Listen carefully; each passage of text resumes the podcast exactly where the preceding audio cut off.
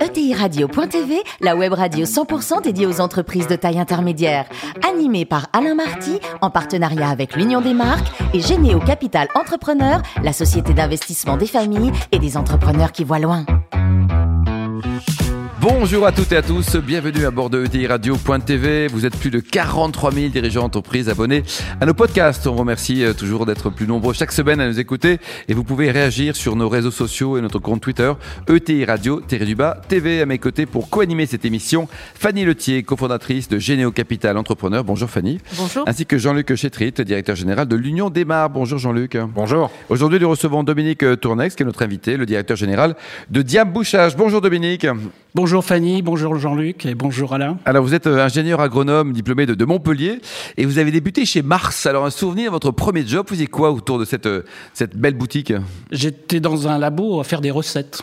Ah, des recettes ouais, oui, Je m'amusais avec euh, des, des, céréales et puis des, des coproduits de, issus de la, des abattoirs pour faire des aliments pour chiens et chats, parce qu'on oublie que Mars, c'est d'abord... ah oui, c'est pas que la barre chocolatée voilà, qui fait maigrir. C'est un très très grand groupe euh, dans l'industrie du pet food. Et alors ensuite, changement de décor, vous êtes passé chez Yves Rocher, c'est ouais. une belle expérience pendant 5-6 ans, c'est ça? C'est ça, 5 ans, en, à Lagacé et euh, à Pleu-Hermel, donc dans les parfums, dans la, di la, direction des achats et développement packaging, et ensuite euh, direction d'usine. Et la, la, vie, par exemple, un 7 décembre, à Pleu-Hermel, c'est la fête, non? C'est un peu Ibiza, mais version oui, bretonne. Oui, ça quoi. va, c'est pas très loin de Vannes, et donc on habitait à Vannes, où il faisait beau tous les jours. Alors, il pleuvait aussi tous les jours. Vous avez rejoint, donc, euh, c'est très joli comme région, Diam Bouchage en 2003. Alors, un mot sur l'historique de l'entreprise, elle a été créée il y a longtemps, Dominique? 1930 et quelques, 39 ou 37, je me rappelle plus trop. C'était la famille Sabaté, le groupe, ça s'appelait Groupe Sabaté. Et donc, euh, Modeste Sabaté venait de Catalogne. Il avait fui les Républicains. Et, euh, et, puis un jour, il a abandonné, il était journaliste, il a abandonné le journalisme et il s'est installé euh, au Boulou, à la frontière. Il a commencé une petite activité de bouchonner, faire des bouchons à champagne. C'était le tout début, ça. Et aujourd'hui, donc, le, le, groupe appartient à, à qui? Qui sont les, les, heureux propriétaires de cette belle ETI C'est une famille, la famille Herrière Dubreuil. Et alors, votre solution, là, expliquez-nous pourquoi Diam Bouchage est le meilleur bouchage du monde alors en 2003, je suis rentré dans cette entreprise comme directeur industriel, avec comme objectif de mettre en place un nouveau procédé qui avait été développé avec le CEA pour purifier le liège, pour empêcher que le liège puisse donner euh, des goûts de bouchon, entre autres, ou de simples déviations sensorielles sur le vin. Et ce procédé était exceptionnel. On a été surpris d'ailleurs par l'efficacité. Et c'est ce qui a sauvé l'entreprise, parce que en, en 2004, l'entreprise était au, au, rouge écarlate. n'était pas en pleine forme. Aux quoi. affaires spéciales. La R&D, la recherche et développement, Dominique Tournex, ça fait partie quoi, de la génétique de, de votre groupe de diamouchage aujourd'hui? C'est ce qui l'a sauvé. Oui, c'est ce qui l'a sauvé. On a rentré en fait une innovation rupturiste dans ce métier. Bon, c'est un petit monde, hein, le monde de, la vigne et du vin. Je parle même en termes de taille mondiale. Et euh, on est arrivé avec une solution qui arrivait au bon moment, une solution en liège qui évitait le goût de bouchon. Et, et même Vous avez si... répondu à une demande, quoi. Voilà. C'était pile poil. L'entreprise, donc, euh, originellement, historiquement, elle est basée à Serré, en pays à catalan. Serré, oui. À, à, quoi? 50 km de Perpignan, à peu près, quoi? Ouais, un peu moins, mais c'est cela. Ouais. Dans le Val-Espire. Alors, c'est une jolie région, là-bas, non? Très belle. Il n'y a jamais de vent, il n'y a jamais de tramontane. Non, il n'y a jamais de vent, il n'y a jamais de neige en montagne, et il fait jamais chaud euh, l'été. Bon, vous avez différentes implantations au niveau mondial, ou alors tout est localisé oui, alors, en, en, en France? Nous produisons et fabriquons en France. On est d'ailleurs les seuls fabricants de bouchons en liège en France qui produisons véritablement. Nous avons aussi une unité industrielle en Extrémadure, qui est donc euh, au sud de, de l'Espagne, et une à Porto, au Portugal. Et au total, combien de collaborateurs, Dominique? 700 personnes, et nous exportons, parce que on produit, mais nous exportons et vendons dans 68 pays du monde. Bravo, Cocorico. Fanny. Alors, vous avez fait de, de l'innovation euh, vraiment un, un, facteur de croissance majeur hein, pour cette entreprise, avec à la clé euh, une belle réussite euh, à l'international. Euh, vous travaillez notamment avec des universités, des, des, instituts de recherche, chose qui n'est pas toujours facile pour, euh, pour une entreprise. Comment est-ce que concrètement ça fonctionne, ces, ces partenariats euh, Et quels conseils vous auriez à donner pour un, un, entrepreneur qui voudrait mettre en place son écosystème innovant? Il y a beaucoup de questions là. Alors, oui, il y a beaucoup de questions. Je peux juste parler de notre expérience et de ce que l'on a vécu. Ensuite, est-ce qu'on peut en tirer des conclusions générales? Peut-être, mais pas toujours. Euh, nous, quand on rencontre une université, bon, ce sont des, en, général des œnologues, hein, des, centres de recherche en œnologie, que ce soit en France ou ailleurs à l'étranger, on vient avec des objectifs particuliers. on a déjà à peu près un cahier des charges précis de ce qu'on veut leur faire faire. Et il s'agit, euh, et ça c'est la deuxième force de notre gamme de bouchons, de tester différentes solutions de perméabilité. Parce qu'un vin, ça respire, mmh. et donc il faut savoir sa vie tout au long de, la, tout au long de sa vie, effectivement. Et, donc ça peut, on, doit essayer de déterminer quelles sont les meilleures solutions en termes de perméabilité à l'oxygène pour avoir les évolutions souhaitées du vin en bouteille. Donc on arrive avec ce cahier des charges, on sait précisément ce qu'il faut faire. Donc on n'a jamais eu vraiment de difficultés. On travaille avec énormément d'universités. Alors, évidemment, il faut être aussi bien implanté dans ces pays. C'est-à-dire qu'il faut avoir un réseau. Euh, je pense qu'une des recettes pour exporter, euh, c'est pas forcément d'envoyer euh, des gens de, nationalité française dans ces pays, mais il faut avoir des partenaires locaux. locaux. Bah, je peux rappeler juste l'histoire de Sabaté. Sabaté avait plein d'implantations. Et quand on m'a proposé la direction générale en 2005, j'ai commencé par fermer euh, toutes les filiales. Alors ça peut surprendre, mais bon, il fallait aussi abandonner énormément d'activités. Il faut savoir que la, gamme de bouchons sur laquelle est fondée cette innovation, à l'époque, représentait 0,01% euh, des ventes. Donc, euh, un peu dommage. En gros, on a proposé à nos actionnaires de tout arrêter et d'investir, de, mettre un paquet d'argent sur cette technologie-là. Et on a réussi à en faire une marque forte dans le métier. Donc ça, c'est un des avantages que nous avons. On avait une marque forte. Et donc, on a euh, sous-traité ce que nous appelons la finition dans ce métier, qui est le marquage. Le client souhaite marquer son nom sur le bouchon, et le satinage, parce que pour mettre en bouteille, il faut faire euh, opérer, mettre un agent glissant pour que la, mise en bouteille puisse se faire, et surtout qu'on puisse l'extraire ensuite. Donc ces activités dites de finition, qui sont des activités à moindre valeur ajoutée, sont faites par des partenaires. Et nous avons de très grands partenaires dans tous les grands pays. Donc ça, ça nous permet de mieux nous intégrer. Et c'est à travers de ces partenaires qu'on est rentré en contact avec les centres de recherche et qu'on a pu définir des, protocoles qui durent sur 10, 15 ans. Et euh, dans tous les pays du monde, le dernier qu'on a signé, c'est à Stellenbosch, donc en Afrique du Sud, où on n'avait pas encore euh, établi de contact. Euh, ce qui est étonnant puisque c'est l'Afrique du Sud est très ah, historiquement c'est un pays où les œnologues français sont très implantés. Hmm. Et alors quand on a, quand on a un temps d'avance, c'est toujours bien de le, garder. Euh, aujourd'hui, comment vous vous organisez justement pour être euh, en veille sur les attentes clients et finalement pouvoir conserver votre votre différenciation? Parce que vous avez des concurrents, Fanny. Hein, Dominique, il a des concurrents. Hein. Effectivement, depuis 20 ans, la concurrence s'est réveillée aussi et aujourd'hui, elle a elle a réussi à, disons, à, régler en grande partie les questions sensorielles, de déviation sensorielle. Et ça, c'est bien, mais, mais, elle a mis 20 ans, donc on a eu le temps de s'implanter, donc on est une marque forte. Et, aujourd'hui, tout l'axe de recherche et développement va justement sur des, des solutions œnologiques. Et couramment, on dit, très probablement dans les années qui viennent, un vigneron euh, mettra des solutions, des recettes euh, de bouchage différentes en fonction de la destination de son vin. Ah Parce qu'un même cépage, suivant la quantité d'oxygène que vous allez laisser passer à travers le bouchon, pourra être, euh, pour avoir une évolution sensorielle différente. Et un peu comme on trouve dans l'agroalimentaire, dans vous savez qu'il peut y avoir des, des goûts différents par grand pays. Et il n'est pas rare que des grands, des grands producteurs de soda, par exemple, mettent des taux de sucre ou des taux d'arômes différents en fonction des pays. Eh bien, nous, on, apporte cette solution par la, par la voie du bouchage et on montre que sur un même cépage ou un même assemblage, on peut avoir une évolution différenciée du vin au bout de 3 ans, 4 ans, 5 ans.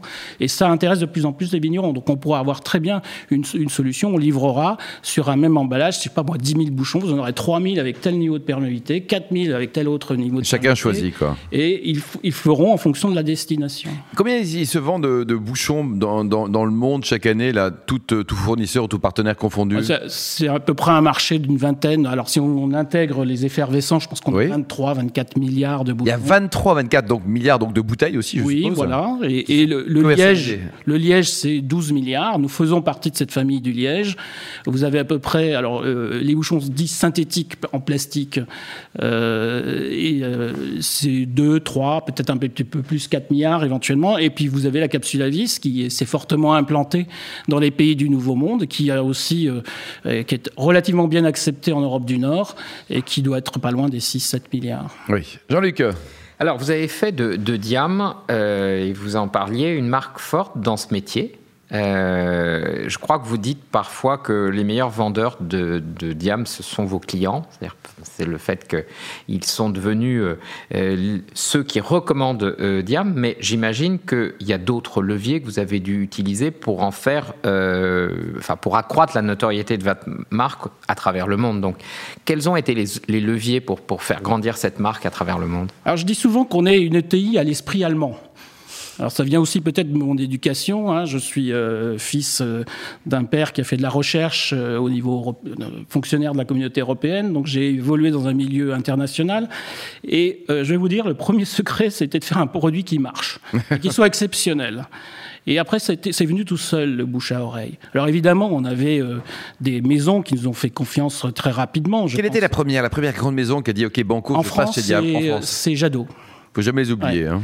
Jadot, ouais. Et, d'ailleurs, son, fils euh, Thibaut Gagé, qui nous a rendu visite euh, il n'y a pas très longtemps, enfin maintenant, avant la pandémie. à l'époque. Avait, m'avait dit, vous savez, euh, mon père dit souvent, mais là il a lâché un mot, peut-être qu'il va l'entendre là, il dit souvent que Diam a sauvé les vins blancs de Bourgogne. Alors qui, qu'est-ce qui s'est passé en réalité Mais je vous invite à écouter une interview de Louis Latour dans, une, dans un podcast qui s'appelle I'll Drink to That. Euh, qui, euh, qui est un podcast qui est à New York. C'est Levi Dalton, le, journaliste qui anime ce podcast. Et il explique qu'ils avaient essayé toutes les solutions de bouchage possibles, que ce soit les lièges traditionnels, que ce soit les, les bouchons synthétiques, la capsule à vis. Et au bout du compte, les seuls qui étaient capables de respecter, d'éviter l'oxydation prématurée des vins blancs, c'était Diamant. Et pourquoi? Parce qu'on a, on a fait aussi des solutions, je ne l'ai pas précisé, mais on, a, on, fait des solutions avec des tenues mécaniques dans la durée qui sont extrêmement longues. On est capable d'assurer, de garantir 30 ans de tenue, ce que personne d'autre ne peut faire. Il faut bien comprendre qu'un bouchon en liège traditionnel issu d'un tubage, c'est un bouchon où tous sont différents les uns des autres, que ce soit en termes de tenue mécanique, que ce soit en termes de perméabilité, ou que ce soit parfois le risque sensoriel. Donc, donc c'est, carnaval. le pourcentage de goût de bouchon, en général, c'est combien dans le vin, toute tout bouteille confondue Aujourd'hui, il paraît qu'il y en a plus.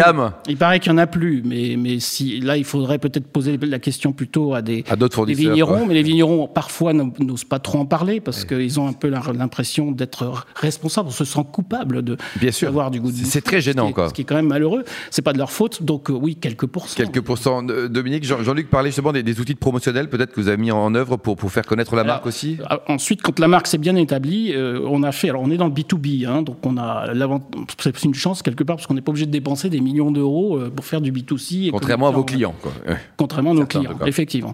Et, donc, euh, dans ce milieu-là, on a surtout on a inventé ce qu'on appelle les rendez-vous Diam, et où on choisit des thématiques particulières. Je me souviens, par exemple, en Champagne, on avait fait un rendez-vous Diam sur la Chine, et donc c'était euh, l'ancien Premier ministre Monsieur Raffarin qui était venu parler de la Chine aux vignerons pour expliquer comment exporter en Chine, parce que les Chinois achètent beaucoup de, de, Bordeaux, enfin achetaient.